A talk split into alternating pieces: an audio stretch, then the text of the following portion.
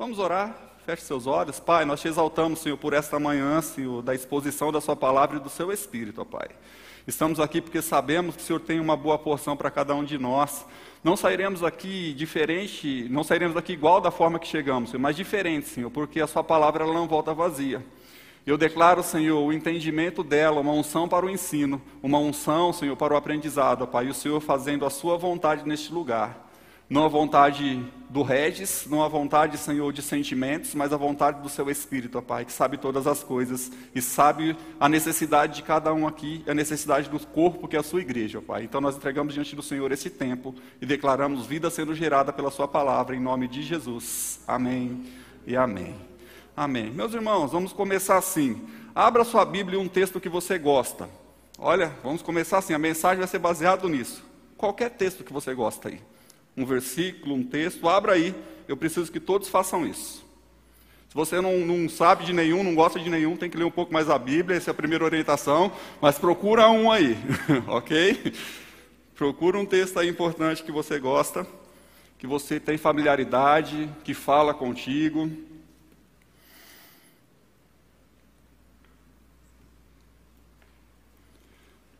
Amém? Como que nós vamos fazer agora? Ao meu comando, eu vou contar um, dois, três. Você vai ler esse texto em voz alta, ok? Você não vai ler para você. Você vai ler esse texto em voz alta. É o texto que você gosta, que fala com você, que de alguma forma impacta a sua vida. Você tem que ler ele com convicção, tá bom? Então coloque energia nesse negócio aí. Então, um, dois, três e já. Pode ler.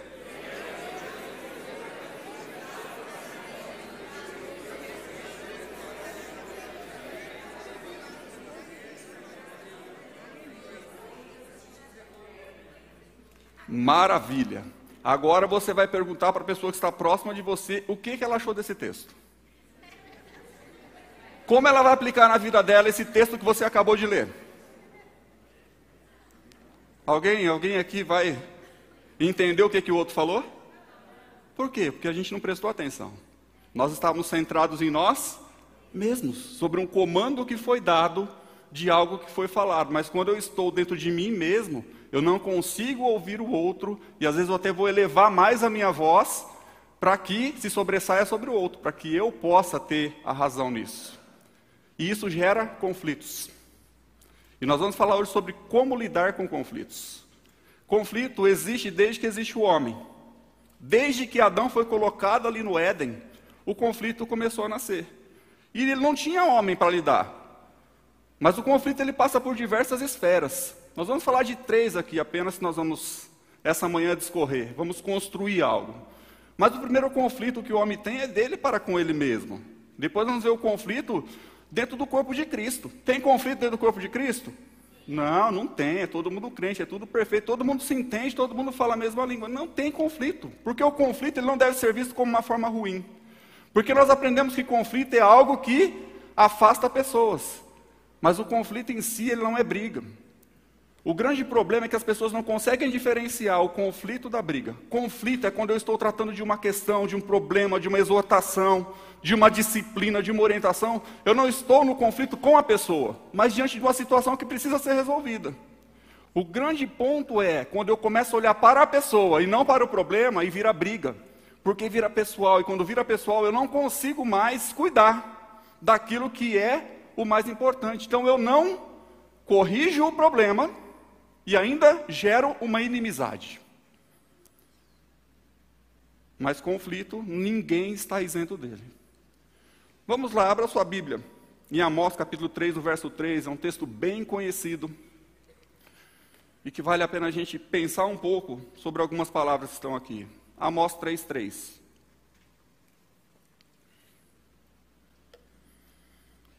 é uma pergunta que é feita aqui, que diz assim: Duas pessoas andarão juntas se não estiverem de acordo? Essa é um tipo de pergunta retórica. O que é uma pergunta retórica? A resposta está dentro dela mesma. Não, não pode andar duas pessoas juntas se não estiverem de acordo. A resposta é essa, e aqui está falando de andar junto, não está falando de você ser colega de alguém, não está falando de você se relacionar com alguém. Mas quando nós falamos de intimidade, quando nós falamos de crescimento, de extrair algo do outro e dar algo de mim para o outro, ele está falando assim: se não houver acordo, não tem como vocês andarem juntos. E o acordo passa pelo conflito. Porque mesmo andando duas pessoas juntas, cada um vai ter um tipo de entendimento. E no final nós vamos buscar o consenso. E o consenso passa pelo diálogo e pelo relacionamento. Andando junto a gente cresce. É o ferro com ferro, sabe? Que se afia. Assim é o homem para com o seu companheiro. A Bíblia fala sobre isso. E passando por isso, nós iremos aprender aquilo que Paulo falou em Coríntios. Só para a gente entender, a igreja de Coríntios era uma igreja que tinha todos os dons fluindo, meus irmãos. Pensa que maravilha que é, uma igreja com todos os dons fluindo. Perfeito, né? Não, não era perfeito. Tanto não era perfeito que Paulo teve que escrever primeiro a Coríntios, é uma carta só, mas foi dividido, primeiro e segundo a Coríntios, que é um texto bem complexo, bem, bem comprido. Por quê? Para gerar algo de mediação entre conflito. Porque o que estava acontecendo ali? Tinha todos os dons, mas as pessoas em si não sabiam administrar esses dons. As pessoas queriam sobressair sobre os outros, queriam falar mais alto.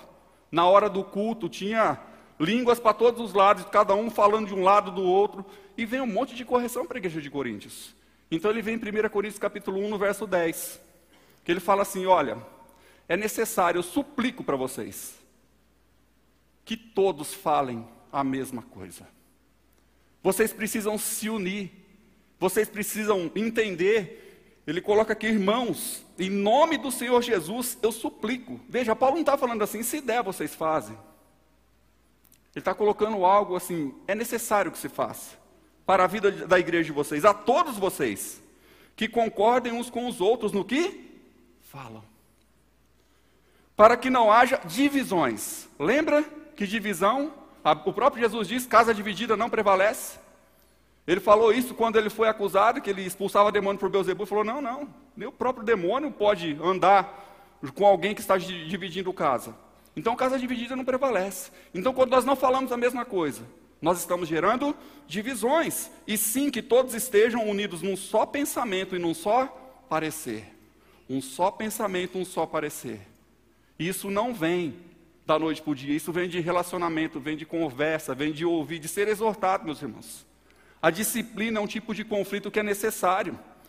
A própria Bíblia fala: se um pai que ama não disciplina, ele não ama. Como eu posso falar que eu amo o meu filho, eu amo alguém, se eu não disciplino? Vejo fazendo a coisa errada e dou tapinha nas costas e abraço e vou andando junto. Eu preciso gerar esse tipo de confronto. Então, falar a mesma coisa passa pelo processo de aprendizado um com o outro, de abrir mão do meu orgulho e falar: de fato, eu estava equivocado nisso. O que você falou é verdade. Mas fato é, todas as vezes que nós estamos sendo confrontados com algo, a nossa razão vai querer falar mais alto. Então nós precisamos respirar, olhar para dentro de nós, entender o contexto como um todo, para então podermos ouvir o outro. O primeiro conflito que teve, nós sabemos que foi lá no próprio Éden.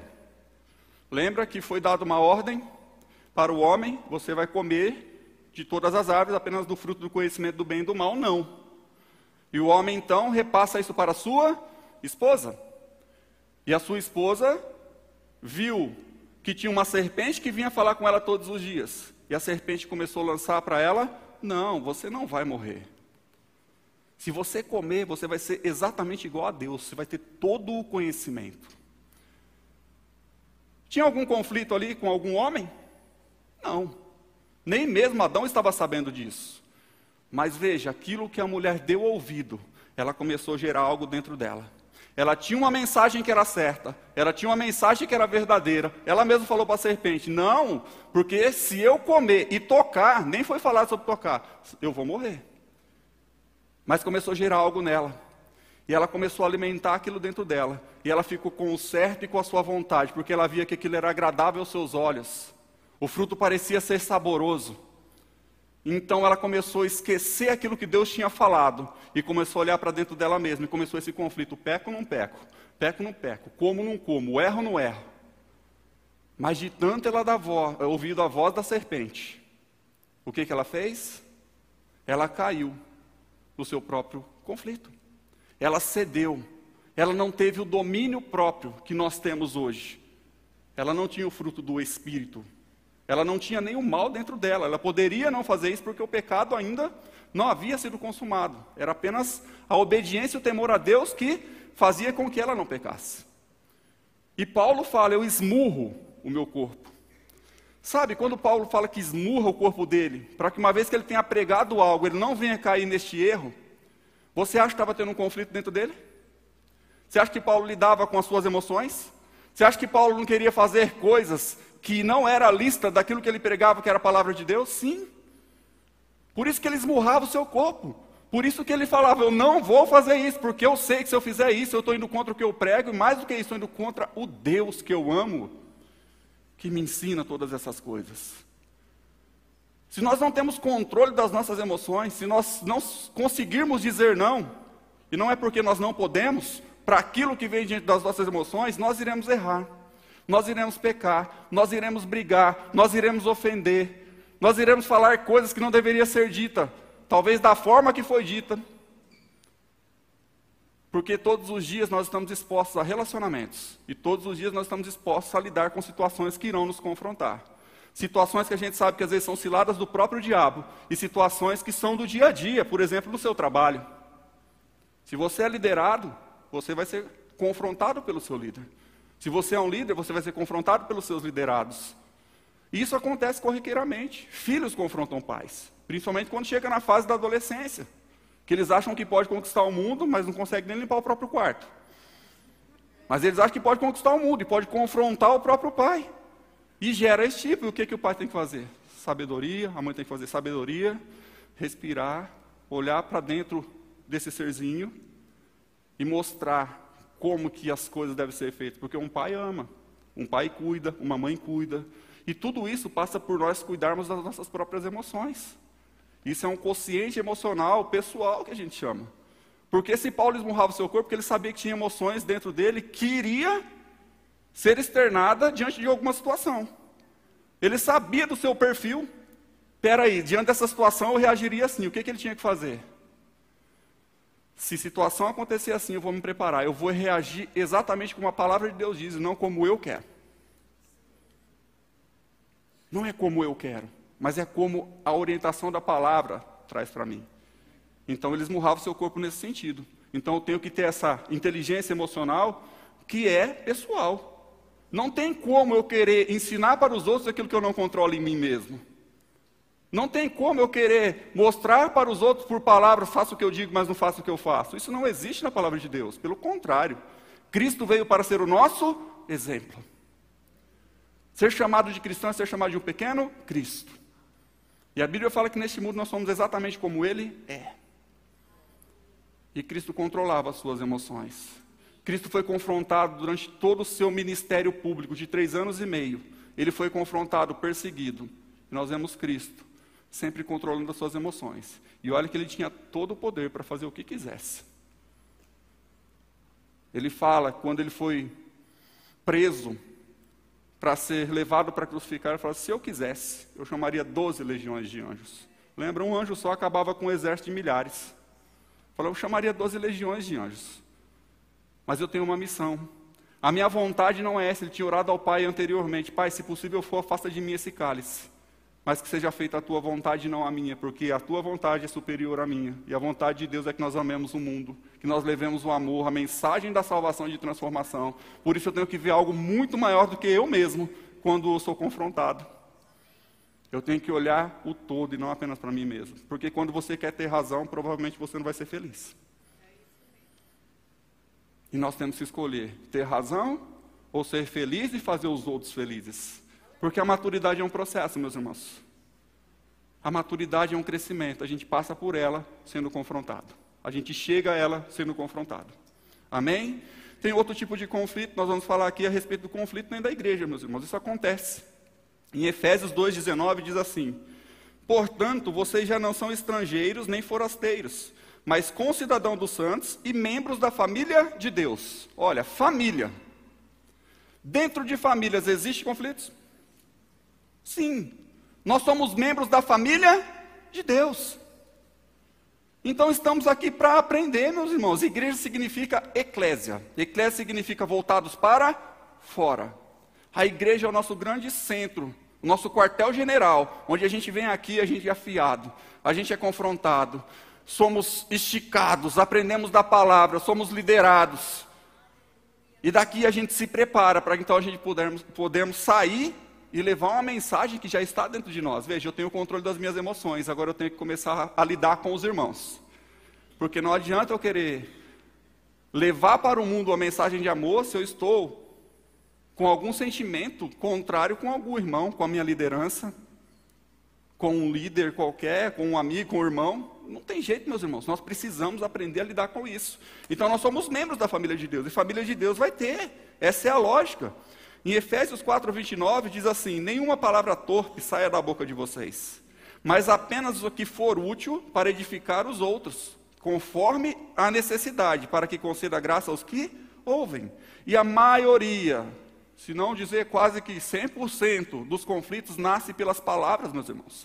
Assim como a gente tem aprendido aqui que as nossas palavras são geradoras do nosso futuro, é a flecha lançada que leva a gente para o nosso alvo. As palavras também estão sendo utilizadas por aqueles que não têm controle emocional. O diabo tem usado isso para que gere divisão dentro da igreja. Todo conflito sai por palavra torpe. E às vezes não é algo que você mesmo ouviu acontecer, mas porque você ouviu que o outro disse que talvez tenha acontecido, e a gente começa de alguma forma a usar a língua como uma espada. Não como a espada do espírito, mas como a espada do inferno. Então a nossa boca tem que ser controlada. A Bíblia é muito clara em falar que ele consegue controlar sua língua. Pronto, você controlou todo o corpo. Se você consegue não falar, a Bíblia fala que até mesmo aquele que é tolo se passa por sábio por ficar calado. Pensa, um tolo pelo simples fato dele ficar calado diante de uma situação de conflito, ele se passa por sábio. Como você foi sábio não reagindo naquela hora do jeito que você queria? Sim, o tolo se passa por sábio. E a Bíblia fala também: onde são muitas as palavras, ali habita o pecado. E esse controle é necessário. A nossa boca tem que ser aberta simplesmente para dizer bênçãos, coisas boas, é aquilo que o pastor Emílio prega aqui constantemente. Eu não posso me permitir, em hipótese alguma, pensar mal de alguém. Porque se eu pensar mal de alguém, consequentemente eu vou falar mal de alguém. Então eu mato o pensamento para que as minhas palavras não saiam. Porque eu sou o senhor das palavras que estão aqui. Uma vez que saiu, eu me torno escravo delas. Então eu cuido para que isso não venha nenhum tipo de palavra torta, para não gerar divisão. Porque, meus irmãos, dentro do corpo de Cristo tem pessoas aprendendo. E palavra torpe é palavra de maldição. Não estou falando de correção. Porque tem que ser corrigido. Não estou isentando, meu irmão, a correção é necessária, faz parte do processo do cristão. Quem não é corrigido não avança, não cresce. Ninguém é perfeito.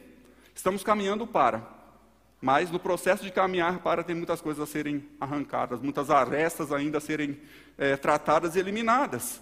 Tiago 1, 19 e 20 diz assim: meus amados irmãos, tenha isto em mente. Sejam todos prontos para ouvir, tardios para falar e tardios para irar-se, pois a ira do homem não produz a justiça de Deus. Olha aqui, tem uma sequência. O primeiro ponto é: se você não quer entrar em confusão desnecessária, primeiro ouça. Sejam prontos para ouvir. Mas não é ouvir de qualquer jeito. É ouvir com o coração. É ouvir com a alma é ouvir com o Espírito, é ouvir de corpo presente, é ouvir de verdade que a pessoa está falando para você, ainda que ela esteja falando algo contra você. Se coloque no lugar dessa pessoa. Isso se chama empatia, porque as pessoas têm empatia é só se colocar no lugar do outro. Não, não é só se colocar no lugar do outro, é você ser o outro naquele momento e tentar entender o que ele está querendo dizer com isso. As palavras são duras, não faz muito sentido, mas o que ele está querendo dizer de verdade? Quais são os sentimentos que estão envolvidos nisso? Quais são os interesses dessa pessoa falar isso para mim? Quais são as questões verdadeiras que estão sendo colocadas aqui? E quando eu entendo isso, eu consigo me colocar no lugar do outro. Eu consigo então ouvir dessa verdade. E a hora que eu vou falar, eu não vou falar para reagir àquilo que está sendo dito para mim, mas eu vou falar com amor, porque eu entendi o que ele estava querendo dizer. Eu vou entrar naquilo que ele quis dizer e vou falar: isso que você quis dizer? Por causa disso, disso, disso, mas não teve o entendimento claro. E é aí que eu começo a resolver as coisas. Ele fala: se acontecer, você pode até irar, Mas a Bíblia fala: ireis, mas não pequeis. Não se põe o sol sobre a sua ira. A ira não é pecado, desde que ela não desça para o seu coração. A ira acontece. Jesus irou-se no templo. Jogou tudo para cima. Ele irou-se, não poderia fazer o que estava fazendo, usando a casa do Senhor como algo de cambistas para ser vendido. Mas, primeiro, eu ouço, depois eu falo, e se for necessário, eu vou irar, e eu quero colocar essa ira aqui, eu vou corrigir, eu vou disciplinar, eu vou colocar um pouco mais de força nas minhas palavras para que o entendimento possa chegar. Porque tem pessoas, meus irmãos, só aprende na pancada. É assim. Então, se assim você aprende, então você é mais duro, você é mais incisivo. Vou colocar regras claras, é isso. Se passar disso, vai ser assim que vai acontecer. Consequências: se comeres do fruto, certamente morrerá. O homem morreu? Morreu. Separou-se. Teve a morte física que não era para ter, teve a morte eterna. O homem não poderia mais se relacionar com Deus, e teve a separação no jardim. Deus não poderia mais conversar com o homem. Tirou, o homem foi expulso do jardim. A morte aconteceu, a consequência veio. Então nós precisamos sempre estar pronto para ouvir, meus irmãos. E ouça atentamente. Deixe esse celular de lado, deixe qualquer outra coisa de lado, vai sentar, olhe nos olhos. Que naquele momento a pessoa mais importante para você no mundo seja aquela pessoa que esteja diante de você. 1 a Pedro diz assim, capítulo 3, dos versos 8 a 11. Quanto ao mais, tenham todos o mesmo modo de pensar. Sejam compassivos. Amem-se fraternalmente. Sejam misericordiosos e humildes. Não retribuam mal com mal, nem insulto com insulto. Pelo contrário, bendigam, pois para isso vocês foram chamados. Olha, vocês foram chamados para bendizer uns aos outros, para receberem bênção por herança. A bênção vem por bem dizer, por amar, por não responder o mal com o mal, o insulto com o insulto. Pois quem quiser amar a vida e ver dias felizes, quer amar a vida e ver dias felizes, quem quer aqui? Guarde a sua língua do mal e os seus lábios da falsidade. Afaste-se do mal e faça o bem. Busque a paz com perseverança. Quando você vai buscar algo com perseverança, significa que você tem que insistir. A nossa busca é pela paz. E não é algo fácil, porque eu tenho que ser perseverante, eu tenho que matar o meu eu, eu tenho que me colocar no lugar do outro, eu tenho que ouvir o outro, eu tenho que amar o outro. Aí sim a correção acontece. Caso contrário, meus irmãos, só vai gerar briga, divisão e separação, é aquilo que o diabo quer lançar, não apenas dentro da igreja, dentro da igreja é o seu principal foco, mas em qualquer lugar. Onde ele gera divisão, é onde o assassinato entra, o adultério entra, a morte entra, todas as desgraças entram. É onde ele rouba, mata e destrói. E sabe, como eu disse, é um processo que nós passamos. Alguns anos atrás, numa infantilidade minha. Hoje eu reconheço, na época eu não reconhecia, não.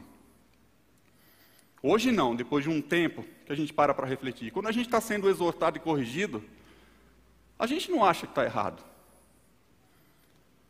Mas aí quando você olha para quem está te corrigindo, aí você fala: opa, eu posso estar errado. Aí quando você avalia, você fala: é, eu estou errado.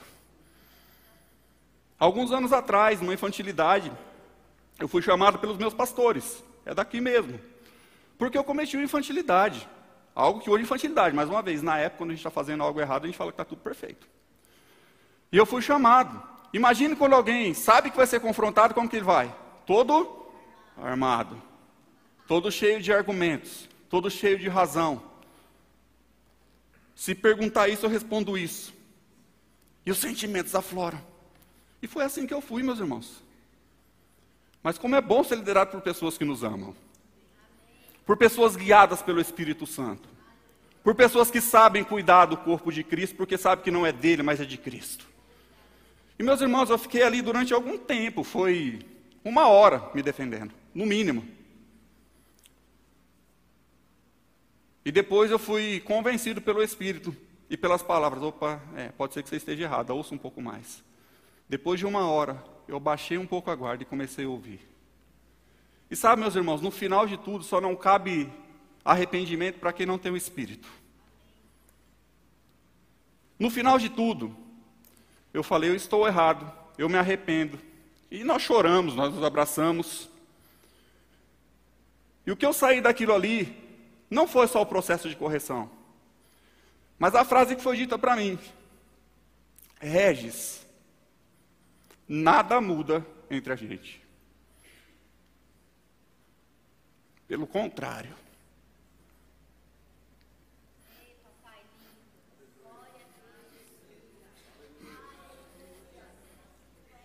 Acabamos de fortalecer ainda mais o nosso laço como crentes, como irmãos. E meus irmãos, nada mudou para pior, só melhorou. Porque quem é guiado pelo Espírito, meus irmãos, entende o que diz em Mateus 18, a partir do verso 15. Se alguém for pego no erro, chame ele a sós para conversar. Mostre para ele o seu erro. Confronta.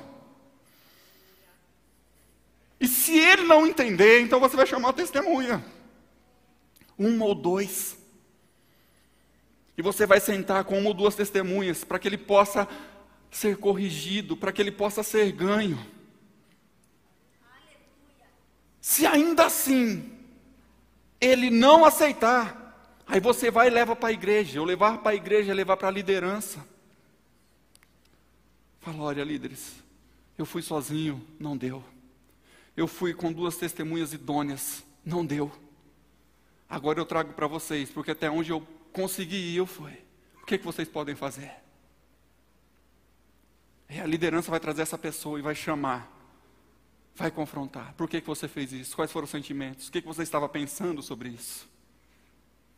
E depois, então, se essa pessoa ainda assim estiver com o coração duro e não se arrepender, fala, trate como um publicano. E o que é tratar como um publicano? É tratar como Jesus tratou, tratou Zaqueu. Zaqueu era um publicano. Como que Jesus tratou Zaqueu? Desce daí que hoje eu vou na sua casa. Desce daí que eu vou continuar mostrando o meu amor para você. Eu não vou te descartar. Eu não vou deixar você de lado. Eu continuo te amando, só não considero ainda como irmão, porque você precisa se converter. Você precisa de ser exortado e aceitar a correção. Mas isso foi feito num processo de mansidão, como diz em Gálatas 6, a partir do verso 1. Vocês que são espirituais, quando for corrigir alguém, faça com mansidão, para que vocês não caiam no mesmo erro e não seja condenado. Sabe, meus irmãos, quando eu cuido de mim e quando eu me relaciono com a minha igreja, aí eu estou pronto sim para cumprir o ID do Senhor. Caso contrário, eu não estou pronto. As pessoas não recebem aquilo que eu não tenho, porque eu só posso dar aquilo que eu tenho. E o que Jesus veio fazer aqui neste mundo foi solucionar o maior de todos os conflitos. Existia o homem, existia o pecado, existia Deus. E o pecado barrava o homem de chegar até Deus. Em Gênesis 3,15, Jesus, Deus fala que enviaria um enviado de mulher que pisaria a cabeça da serpente e essa lhe feriria o calcanhar. A partir dali toda a Bíblia é escrita. A partir de Gênesis 3,15, tudo se remete a Cristo, a sua vinda, a, a, sua ressurreição, a sua morte e ressurreição e a nossa redenção que estamos vivendo até hoje. Ela. É a partir dali que as coisas acontecem, mas Jesus veio para gerar algo em nós e nos ensinar acabar com os conflitos do mundo, porque o mundo está perdido. O pecado ainda está aqui. Jesus está aqui, o pecado está aqui e Deus está aqui. Aqueles que já transpassaram a barreira do pecado pelo sangue de Cristo têm livre acesso ao Pai. Mas e aqueles que não têm, que estão procurando o sentido da sua vida em drogas, em bebidas, em tantas outras coisas? 1 João 4,17 diz assim: Dessa forma o amor está aperfeiçoado em nós, para que no dia do juízo tenhamos confiança porque neste mundo nós somos como Ele. Veja, nós somos como Jesus. E a mesma missão que Jesus teve de vir na terra, de abrir o caminho para nós, de reconciliar o homem para com Deus, o mundo para com Deus, ele deixou para nós que somos a igreja dele agora. Mas eu tenho que cuidar de mim, cuidar dos meus relacionamentos com a minha liderança, com os meus irmãos, para que eu possa então levar um Jesus que eu conheço e um amor que eu conheço. Eclesiastes 3,11 diz assim: Ele fez tudo apropriado a seu tempo.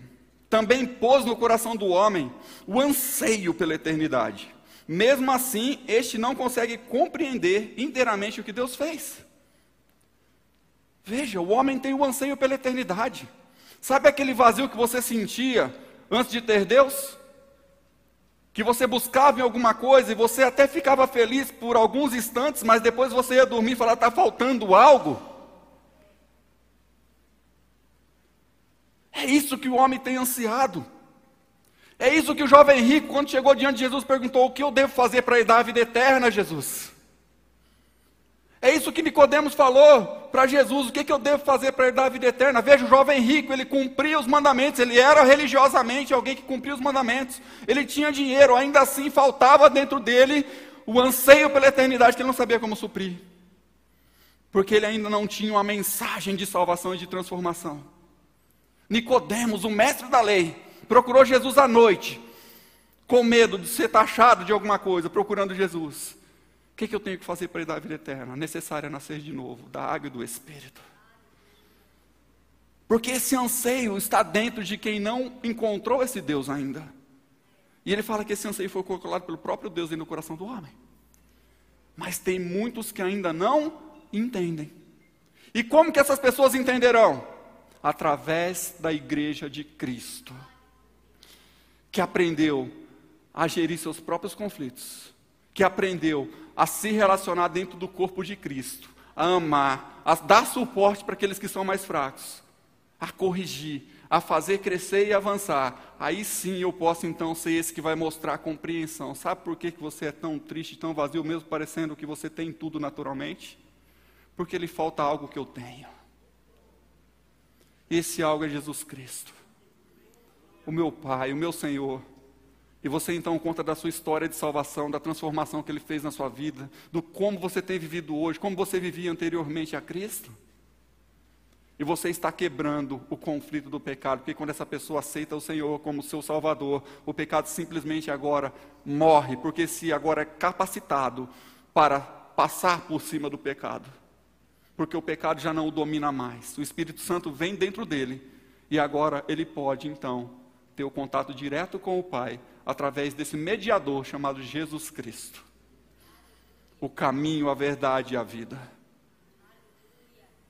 2 Coríntios, capítulo 5. A partir do verso 17.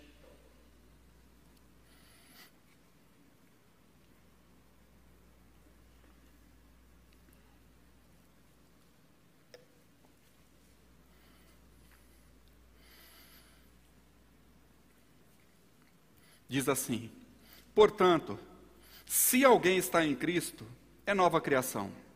As coisas antigas já passaram, eis que surgiram coisas novas. Tudo isso provém de Deus, que nos reconciliou consigo mesmo por meio de Cristo e nos deu o ministério da reconciliação. Ou seja, que Deus em Cristo estava reconciliando consigo mesmo o mundo, não lançando em conta os pecados dos homens e nos confiou a mensagem da reconciliação. Portanto, somos embaixadores de Cristo, como se Deus estivesse fazendo o seu apelo por nosso intermédio. Por amor a Cristo. Olha, lhe suplicamos, assim como Paulo suplicava para a igreja de Cristo que todos falassem as mesmas coisas. Ele está suplicando aqui, lhe suplicamos, reconcilie-se com Deus. Veja, a mensagem que nós temos para o mundo é: nós suplicamos para vocês, reconciliem-se reconciliem com Deus. O inferno é muito pesado, mas o amor de Deus é tão maravilhoso que nós não pregamos simplesmente por causa do inferno. Alguns precisam da mensagem do inferno, sim, que a Bíblia fala muito sobre o inferno. Jesus falou muito sobre o inferno. Mas vai com a mensagem do amor, mostra o Deus que você serve, porque nós somos chamados para reconciliar agora, meus irmãos, o mundo para com Deus. O mesmo pecado que aconteceu lá no Éden, fez separação entre o homem e Deus, continua ainda. O salário do pecado ainda é a morte. Mas o dom gratuito de Deus é a vida, e a vida abundante. E nós pregamos a vida abundante. O ladrão vem para roubar, matar e destruir, e daí? Eu sirvo aquele que veio para dar vida e dar vida em abundância. Eu preciso compartilhar isso com o mundo. Eu preciso mostrar para o mundo onde está a resposta das suas orações, das suas inquietações, da sua ansiedade, dos seus medos. Porque o mundo está ansioso, o mundo está agitado, o mundo não entende o que, que as coisas, por que, que as coisas estão acontecendo, mas nós entendemos, meus irmãos. Apocalipse já foi escrito há muito tempo atrás. Nós entendemos sobre escatologia. Nós entendemos o porquê de tanto alvoroço nesse fim de tempo, tanto governo se movimentando, tantas uh, ideologias sendo implementadas. Mas sabe de uma coisa? Deus está vendo tudo isso. Não, está, não passou despercebido, está escrito na Bíblia. E essas pessoas precisam entender o que, que vai acontecer com elas. Você precisa colocar diante delas uma decisão a ser tomada. Você escolhe, tem duas opções. Continue o seu caminho. Sim, a desgraça, o governo, o medo, tudo isso vai te dominar. Mas vou te dar uma opção aqui, ó. Vida eterna, salvação, transformação, saúde, prosperidade, plenitude, família. Muitas pessoas não têm família e você pode chamá-lo fazer parte da sua. E não é pelo sangue natural, mas é pelo sangue de Cristo. Mas primeiro, meus irmãos, precisamos dominar a nós mesmos. Não deixe suas emoções ser senhor da sua vida. Não deixe. Não deixe que uma pequena divisãozinha que o diabo quis lançar com um irmão da igreja, com a liderança ou quem quer que seja, de alguma forma venha fazer você deixar os caminhos de Deus por causa de uma coisa tão pequena, porque muitas pessoas têm feito isso. A minha sogra, quando ela vai evangelizar as pessoas, muitas delas são desviadas. Aí pergunta: por que você desviou? Por causa de não sei quem. E ela pergunta: o que, que Deus tem a ver com isso? O que, que Deus tem a ver você com a outra pessoa? Você vai para o inferno por causa da outra pessoa? Saiba, diante de Deus você não vai ter a desculpa de falar que foi o outro, porque a salvação é individual. Ah, é verdade? É assim que funciona. Então eu cuido de mim, para que eu possa cuidar do outro. E depois então eu posso cuidar do mundo, como Cristo fez. Amém, meus irmãos? Eu creio que você foi edificado pela palavra ministrada. Agora compartilhe com mais pessoas para que elas possam também ser alcançadas e abençoadas pela palavra de Deus que transforma as nossas vidas. Se inscreva em nosso canal e ative o sininho para receber todas as nossas notificações. E não se esqueça de deixar o seu like. Se você deseja contribuir para que essa palavra alcance cada vez mais pessoas, você pode fazer isso pelo QR Code ou pela transferência bancária em um de nossos bancos. Siga-nos também em nossas mídias sociais arroba Verbo da Vida Campinas e arroba Rema Campinas. Agora seja abençoado na prática da palavra.